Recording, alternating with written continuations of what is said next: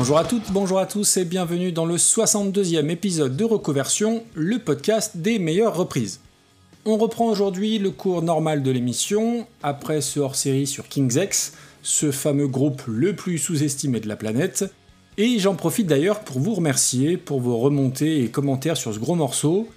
Je pensais que ça n'intéresserait que moi, et au final, je crois que vous avez été pas mal à découvrir et à aimer le groupe si j'en crois vos différents retours sur Twitter. Alors au passage, je parle souvent de Twitter parce que c'est mon canal de communication favori, c'est aussi le plus simple à utiliser, mais je consulte aussi assez fréquemment la page Facebook, même si j'y poste moins de choses, et aussi Instagram où le podcast a un compte dédié également. Reconversion a aussi une adresse mail, reconversionpodcast.gmail.com, et depuis pas longtemps, je souloue un channel sur le Discord d'écoute ça de Damien, donc n'hésitez pas à venir voir ce qui s'y passe, je mettrai le lien dans les notes de l'épisode. Et comme d'habitude, je vais radoter, je vais racoler, mais c'est important, les commentaires et les étoiles sur Apple Podcast et Podcast Addict qui permettent de mettre un peu plus en avant mon travail avec Reconversion. Allez, sans plus attendre, on file en Angleterre du côté d'Oxford, c'est parti a heart that's full a job that slowly kills you, bruises that won't heal. Et oui, vous avez lu le titre de l'épisode, il y a littéralement pas de surprise. Aujourd'hui, je vous parle de Radiohead et de cette drôle de chanson entre gros guillemets qu'est No Surprises. J'ai déjà parlé de la bande à Tom York, je vous renvoie à l'épisode 44 qui voyait The Darkness reprendre Street Spirits, encore une chanson pleine d'entrain et de joie de vivre. Et je le disais déjà dans cet épisode, mais non, je ne vais toujours pas me lancer dans la biographie du groupe, ce serait bien trop long. Et d'ailleurs, je lance l'idée, est-ce que ça serait pas un groupe qui mériterait à lui seul un podcast dédié? Avis aux amateurs et aux amatrices de Radiohead. Et donc, au rayon des choses inutiles et forcément indispensables à retenir, que je disais à leur sujet, il y avait le fait que le premier nom du groupe était On a Friday, parce que leur répétition avait toujours lieu des vendredis, et que le nom définitif date de 1991 et qu'il provient d'une chanson, Radiohead, écrite par les Talking Heads dont on reparlera un petit peu plus tard. Et donc aborder Radiohead, c'est toujours un peu complexe parce qu'au rang des groupes qui semblent intouchables sans provoquer l'ire d'une horde de fans intransigeants, je n'en vois pas beaucoup au-dessus. Alors si on met de côté les Beatles qui sont évidemment inatteignables, même si oui, il y a des gens qui n'aiment pas plus que ça les Beatles, ça existe, j'ai l'impression qu'on peut pas trop toucher à Radiohead. Ce que je peux comprendre d'une certaine façon, puisqu'ils ont une image très particulière, complètement lisse, hein, Tom York ayant son lot de tourments et de démons, mais ils n'ont jamais non plus défrayé la chronique, du moins pas que je sache. Musicalement, ils ont aussi un peu changé la face du rock, justement avec OK Computer, qui les voit passer de simples groupes de rock, on va dire conventionnels, à une formation très avant-gardiste et toujours en expérimentation. Et même en termes d'impact sur l'industrie du disque, ils ont bousculé certaines conventions, puisqu'en 2007, ils sont dans les premiers à distribuer leur album In Rainbows librement sur Internet, avec le succès que l'on sait derrière. Tout ça en fait un groupe qui a la carte, comme on dit, avec en quelque sorte une image d'un qui peuvent un peu tous permettre. Alors loin de moi l'idée de les critiquer, mais disons que dans leur discographie, bah tout ne m'a pas intéressé, loin de là. Leur dernier album en date, A Moon Shaped Pool, m'a un petit peu ennuyé, tout comme Anima, le dernier disque solo de Tom York. Mais au-delà de ça, la balance plaide quand même plutôt en faveur des vraies franches réussites, et dire le contraire serait quand même sacrément gonflé. Et de toute façon, le but de Reconversion, c'est de parler de morceaux que j'aime, donc recentrons un petit peu le débat autour de No Surprises, quatrième single de l'album OK Computer en 1997.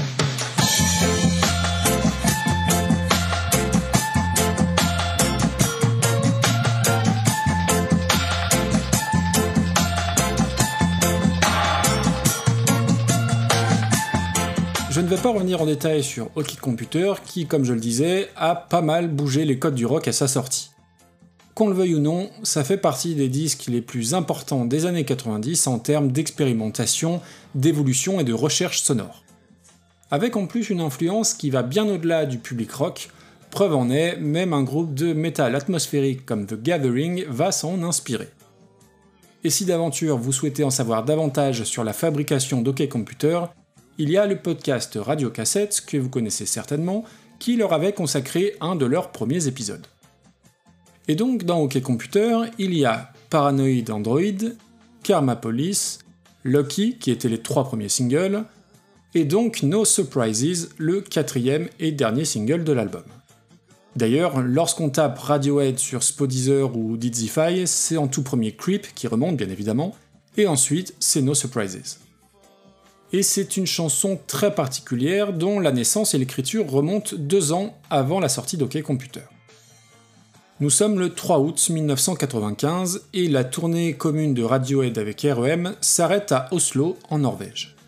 Et dans les loges, Tom York s'apprête à jouer devant le reste du groupe une nouvelle composition, No Surprises Please. Paraîtrait même que certains membres d'REM étaient présents dans la loge, mais c'est toujours difficile d'en être certain.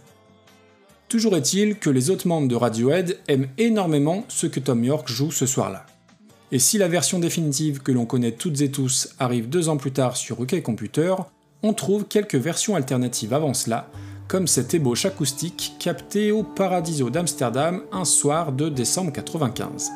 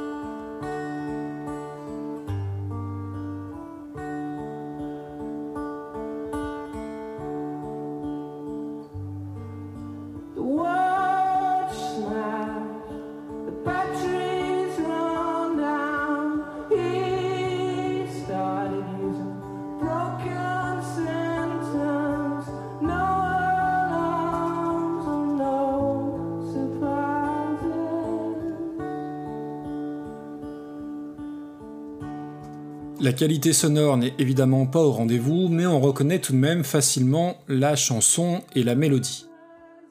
Pas sûr en revanche que vous reconnaissiez toutes les paroles, puisqu'elles ont pas mal évolué entre-temps. Si le texte n'est pas tout à fait le même, la thématique derrière reste très proche, mais pour ce qui est de la signification, on y reviendra un petit peu plus tard. Lorsque Radiohead entre en studio pour mettre en boîte les morceaux d'Ok Computer, avec cette chanson sous le bras, la volonté du groupe était d'en faire quelque chose de très différent, avec des guitares qu'ils souhaitaient à la Wouldn't It Be Nice, magnifique chanson des Beach Boys qui pour rappel ressemblait à ça.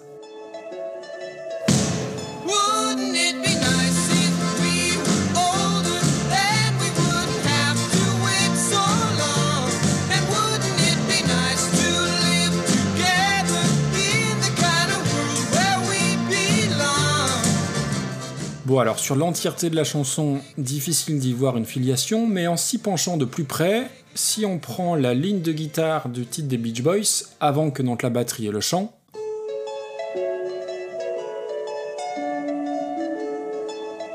on entend clairement une inspiration sur la teneur légère et presque enfantine de la mélodie de guitare, presque comme une comptine, et qu'on retrouve aussi sur la mélodie jouée par Ed O'Brien.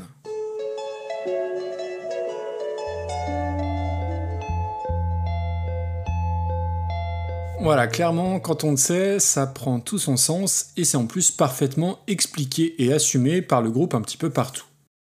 L'autre élément qui va apporter cette atmosphère proche de la comptine, c'est le Glockenspiel. Alors non, le Glockenspiel n'est pas une pâtisserie alsacienne ni un milieu défensif du Bayern Munich, ça signifie carillon en allemand, c'est donc bien un instrument de musique, ce qui me permet de faire, comme dirait l'autre, un petit point instrument.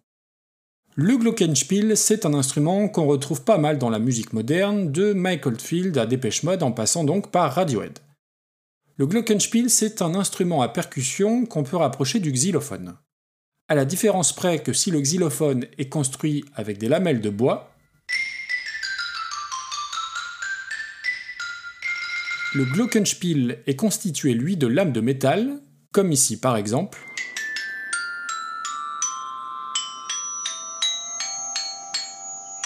et c'est ce qui va donner cet aspect contine d'enfant.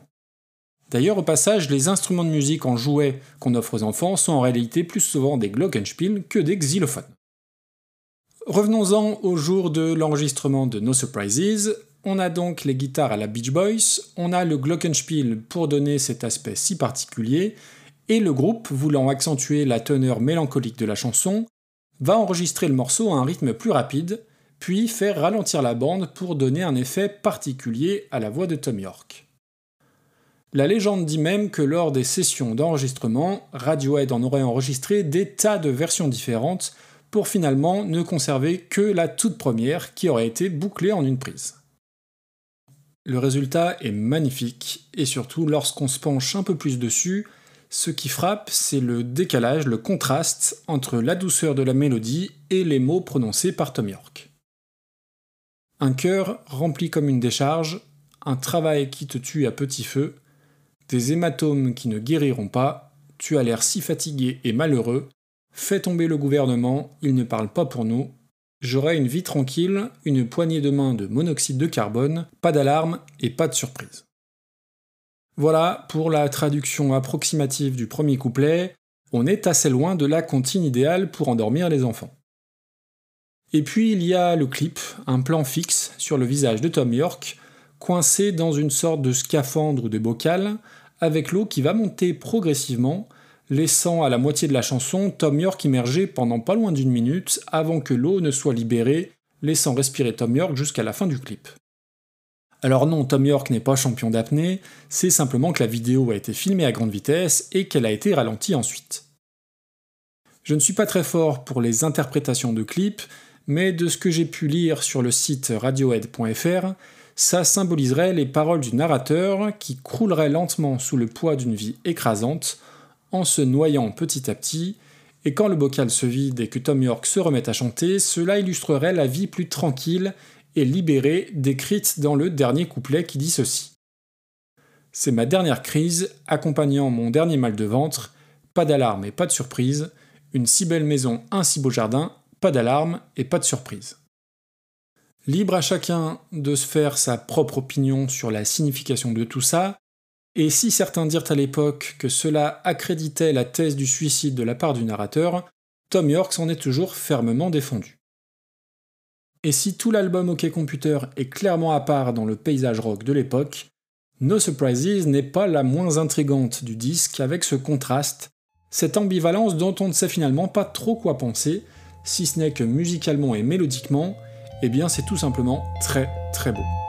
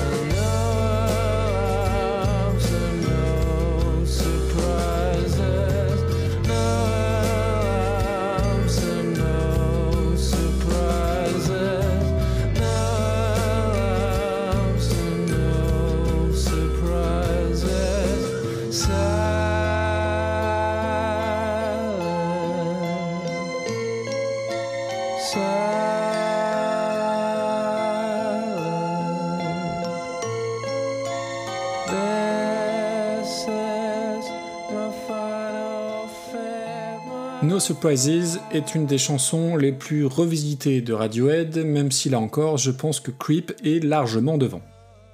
Et outre les versions de Scott Bradley et Dizzy All Stars, dont j'ai diffusé des extraits tout à l'heure, on va retrouver des reprises de Case Choice, Amanda Palmer et pas mal d'autres. Et puis, il y a l'artiste dont je vais vous parler maintenant, dont on a déjà dit le plus grand bien avec Damien dans Super Cover Battle. Alors non, ça n'est ni Sinead O'Connor ni Clara Luciani, mais je vous renvoie à l'épisode 10 de Super Cover Battle où j'avais choisi pour terminer l'émission une magnifique reprise des Beatles qui est encore aujourd'hui je crois en 11e position dans le classement et qui était signée Regina Spector. Et au-delà de sa splendide cover de While My Guitar Gently Weeps, Regina Spector, il y a de fortes chances que vous la connaissiez aussi et surtout grâce à ça. Cages full. The cages full, the day is new. And everyone is waiting, waiting on you. And you've got time.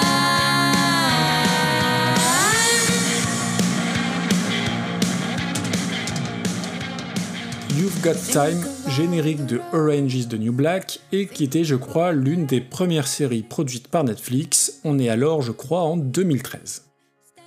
On en avait brièvement parlé avec Damien dans Super Cover Battle, mais on n'avait pas pris le temps d'en dire beaucoup sur Regina Spector, qui a, je trouve, un parcours assez intéressant et qui, si elle est une artiste reconnue et respectée aux US, bénéficie d'une notoriété toute relative ici en Europe. Regina Spector, de son vrai nom Regina Ilnichna, est née à Moscou en 1980 dans une famille russe de confession juive. Son père est photographe et violiniste amateur et sa mère professeur de musique. Son environnement est donc fertile et propice à la découverte et l'apprentissage de la musique. Sauf qu'à Moscou en 1980, c'est évidemment pas facile de s'ouvrir à la musique, disons, occidentale. Elle va donc commencer à apprendre le piano à l'âge de 6 ans, en s'abreuvant de musique classique, mais aussi de disques d'artistes soviétiques comme Vladimir Vysotsky et Boulat Okuzdava. Et dès cet âge, elle affirme vouloir devenir compositrice de musique classique. Mais grâce à son père, qui parvient à obtenir sous le manteau des cassettes venant d'Europe de l'Ouest, elle va découvrir le rock, Queen, mais surtout les Beatles. Elle raconte qu'étant gamine, elle et ses parents avaient instauré une petite tradition. Après une dure semaine de travail pour les parents et d'école pour Regina, le dimanche était consacré au repos et à la détente, et était toujours accompagné des chansons des Beatles, à tel point que pour les Spectors, le dimanche était devenu synonyme de jour des Beatles.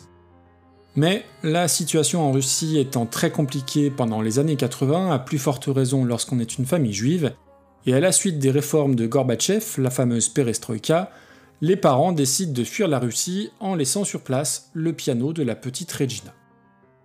Direction l'Autriche d'abord, l'Italie ensuite, puis le Bronx, où la famille Spector arrive en tant que réfugiée en 1989. Regina a alors 9 ans.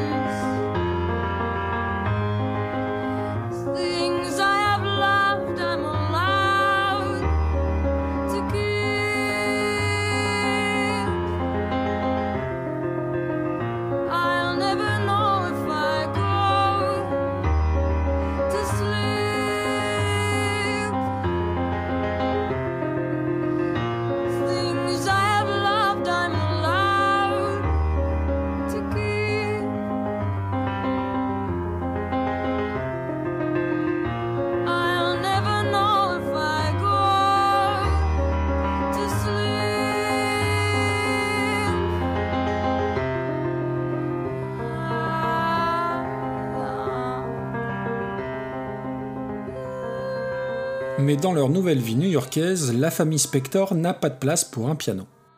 C'est au sous-sol d'une synagogue que Regina va en trouver un et continuer son apprentissage coûte que coûte.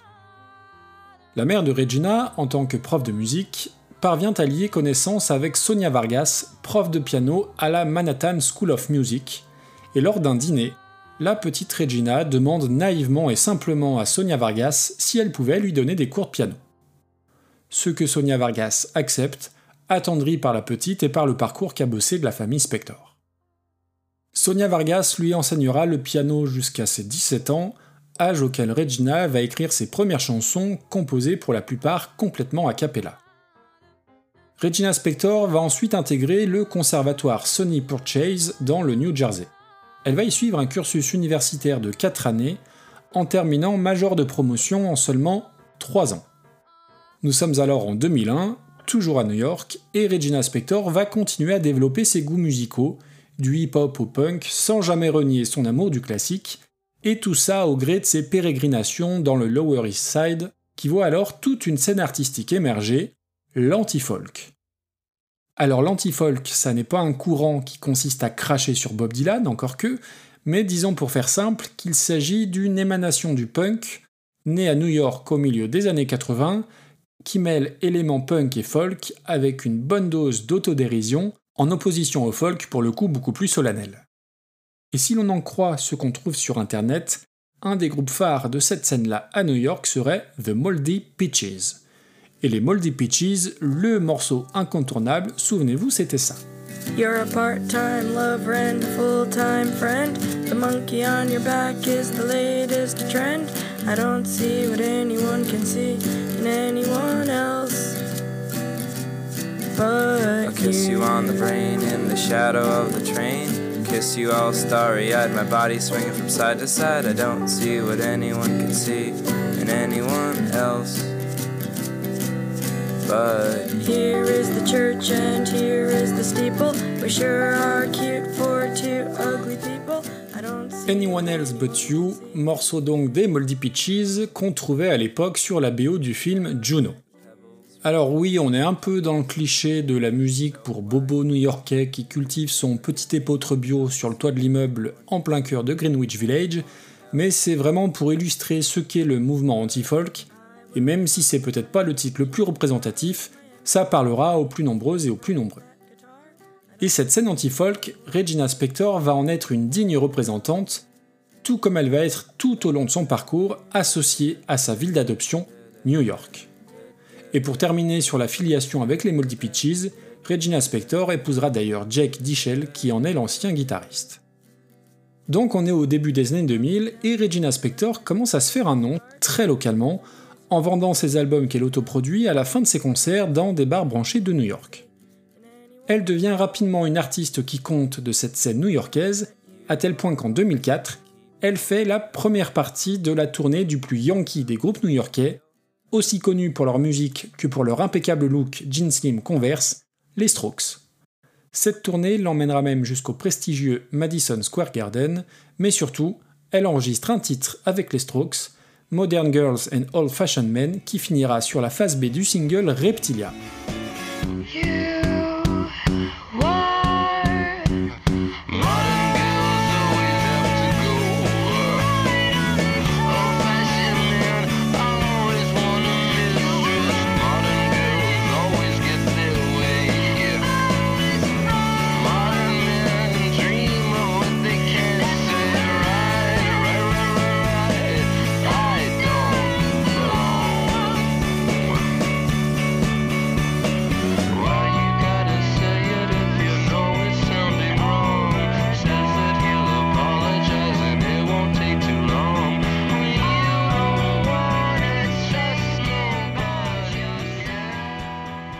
Ce qui est quand même assez fou dans cette histoire, c'est qu'à ce moment-là, les seuls disques qu'elle a sortis sont toujours ceux distribués à la fin de ses concerts, en marge des gros labels pour l'instant, ce qui ne va pas empêcher les Kings of Leon, qui faisaient partie de la tournée avec les Strokes, d'emmener Regina Spector avec eux en Europe. On est en 2004 et cette nouvelle visibilité lui permet d'attirer le regard du label Warner, qui va dans la foulée promouvoir son troisième album Soviet Kitsch, dont la sortie initiale remonte à 2003, mais qui va être cette fois distribuée à très grande échelle.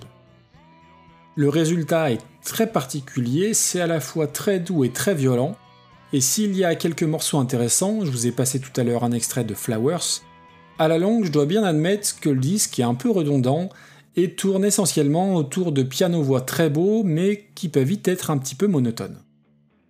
Mais déjà, on va déceler une personnalité très affirmée, un peu dingue et un peu insaisissable. C'est à partir de 2006 que sa carrière discographique va décoller avec l'album Begin to Hop, dont un des singles Fidelity sera régulièrement désigné comme meilleure chanson de l'année 2006. Je ne vous la diffuse pas car de tout l'album, c'est pas du tout celle-ci que je retiendrai en premier. Toujours est-il que c'est à partir de 2006 et de ce disque qu'elle va donner ses premiers vrais concerts en tête d'affiche, avec à la clé des invitations pour de prestigieux festivals, Lollapalooza et Coachella en tête. Begin to Hope est beaucoup plus varié que l'album précédent, plus produit aussi, c'est une évidence, et on retrouve les caractéristiques qui font la musique de Regina Spector, sorte de croisement anti-folk improbable entre Tori Amos, Kate Bush et Fiona Apple. C'est tour à tour très doux, avec cette voix cristalline très haut perché, mais aussi parfois très sombre et très puissant. Et puis, il y a ce je ne sais quoi un peu indescriptible, c'est cet aspect slave quelque part dans sa façon de chanter. Alors je sais pas trop comment décrire ça, mais si vous écoutez en détail Regina Spector, vous comprendrez sans doute de quoi je veux parler.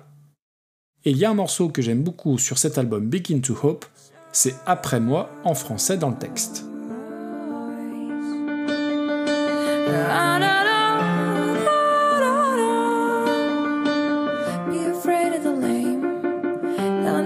legs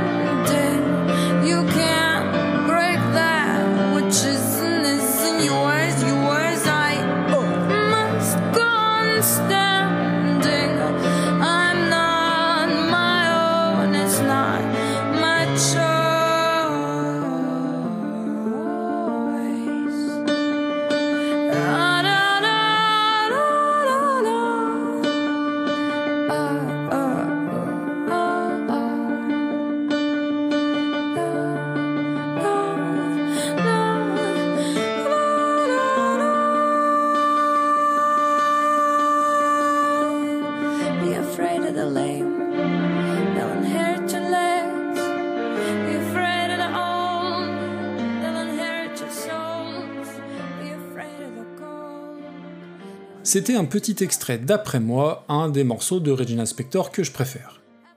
Le terrain de jeu de la russo-américaine s'agrandit, ses références aussi, et l'un des points d'orgue de sa carrière arrive en 2009 avec l'album Phare, qui est, de mon humble avis, son plus abouti jusque-là. C'est son quatrième album et la jeune artiste commence à avoir de la bouteille et un joli carnet d'adresses. Et plutôt que de confier la production à une seule personne, elle décide de s'entourer de plusieurs professeurs, comme elle l'explique aux Rock en juin 2009. Je voulais apprendre plein de choses, comme si j'étais à l'école. Et pourquoi avoir un seul prof quand on peut suivre quatre cours à la fois? J'ai donc choisi quatre producteurs. Avec chacun d'eux, c'était comme une masterclass pour moi. Et si j'avais eu plus de temps, il y aurait probablement huit producteurs différents sur l'album. On retrouve donc au casting entre autres David Ken, son producteur habituel, mais aussi Jeff Lynne, fondateur d'Electric Light Orchestra et fidèle de George Harrison, on retrouve Mike Elizondo, connu pour avoir bossé avec Eminem et Dr. Dre, ou encore Garrett Lee, producteur de Weezer et d'REM. Le résultat est riche, forcément, parfois grandiloquent sans que ce soit une critique, mais surtout le disque est plus accessible que tout ce qu'elle a pu faire jusque-là. C'est pop, c'est jamais trop sucré, c'est parfois un peu dingue, certaines chroniques parlant même d'un croisement entre les Beatles, Kate Bush et Chopin. Et au-delà des influences et de son jeu de piano, Regina Spector a une voix très particulière, parfois glaciale, pouvant monter sur des hauteurs vertigineuses, comme sur la chanson Hit.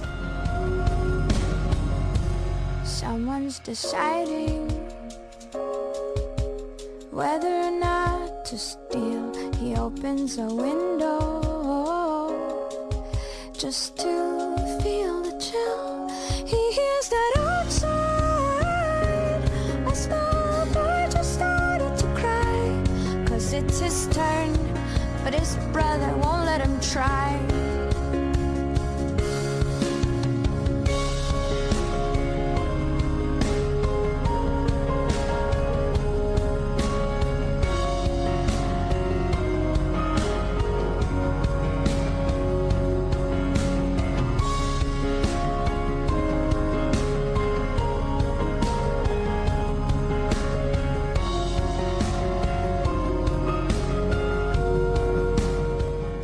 L'album phare est très varié, avec des moments intimistes, d'autres plus orchestraux, et il y a énormément de matière.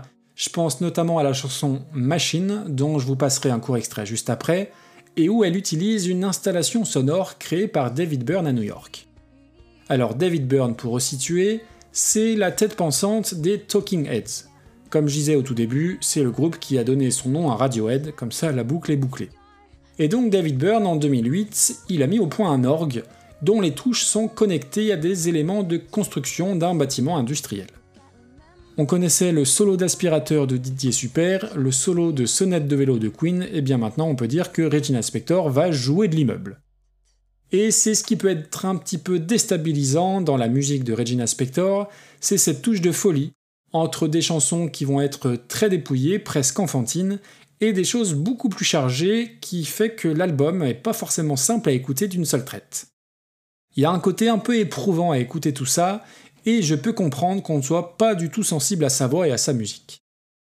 Toujours est-il que l'album marche très fort aux États-Unis, avec prestation au Saturday Night Live, et surtout elle va interpréter deux morceaux lors d'une soirée caritative à la Maison Blanche pour Michel et Barack Obama. Et puis la petite réfugiée soviétique est devenue une vraie américaine si je puis dire, et même un peu plus puisqu'il existe une journée officielle Regina Spector à New York.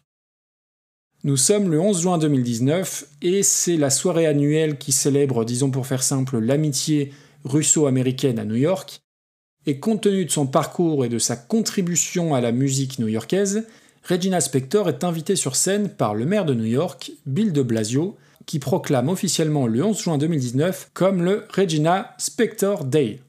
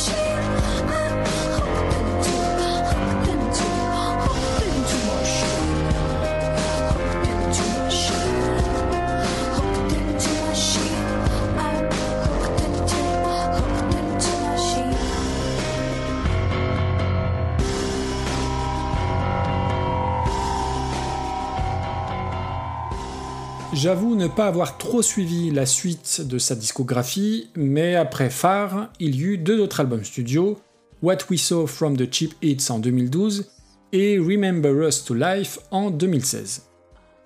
Et puis il y a surtout toutes les causes qu'elle défend et qui lui tiennent à cœur. Là encore, on peut estimer que son parcours et son arrivée à New York comme réfugié ne sont pas étrangers, c'est le cas de le dire, à son engagement sans faille. Dès 2007, elle reprend Real Love de John Lennon dans le cadre d'une campagne pour Amnesty International. Elle participe ensuite au projet Songs for Tibet avec entre autres Sting, Alanis Morissette ou Ben Harper. En 2010, elle organise un concert à New York pour lever des fonds pour Médecins sans frontières et la même année, elle signe sa reprise de No Surprises de Radiohead et la sort en single dont tous les bénéfices iront à Médecins sans frontières. Sa cover étant parue de façon très officielle, vous pourrez la trouver sur les sites de streaming, et même si elle est relativement proche, ça n'est pas de cette version-là dont je vais vous parler. je vais vous diffuser une version live, juste elle et son clavier. On est en 2010 dans le cadre d'une vidéo YouTube de la chaîne australienne Triple J qui propose très régulièrement des reprises sous l'appellation Like Version, avec de nombreuses pépites, dont No Surprises par Regina Spector. Et pour une raison que j'ignore, si la captation live date de 2010, sa diffusion n'a été mise en ligne qu'en avril dernier. Alors pas de Glockenspiel ici, mais sa version conserve l'aspect contine grâce au synthé qu'elle utilise, et elle va y rajouter sa petite touche de folie entre variation mélodique et allaitement, avec un H hein, évidemment, mais sans trop en faire non plus, en gardant cette folie toute contenue, mais dont on perçoit un petit peu les contours. Comme souvent avec ce style de prestation très habité, je conseille de l'écouter au casque, dans de bonnes conditions, pour vraiment s'imprégner de la chanson. Et comme je ne veux pas trop vous spoiler sa réinterprétation, eh bien il est temps de me taire et de vous laisser en compagnie de Regina Spector et de sa reprise de No Surprises. A très bientôt et bonne écoute. Ciao ciao.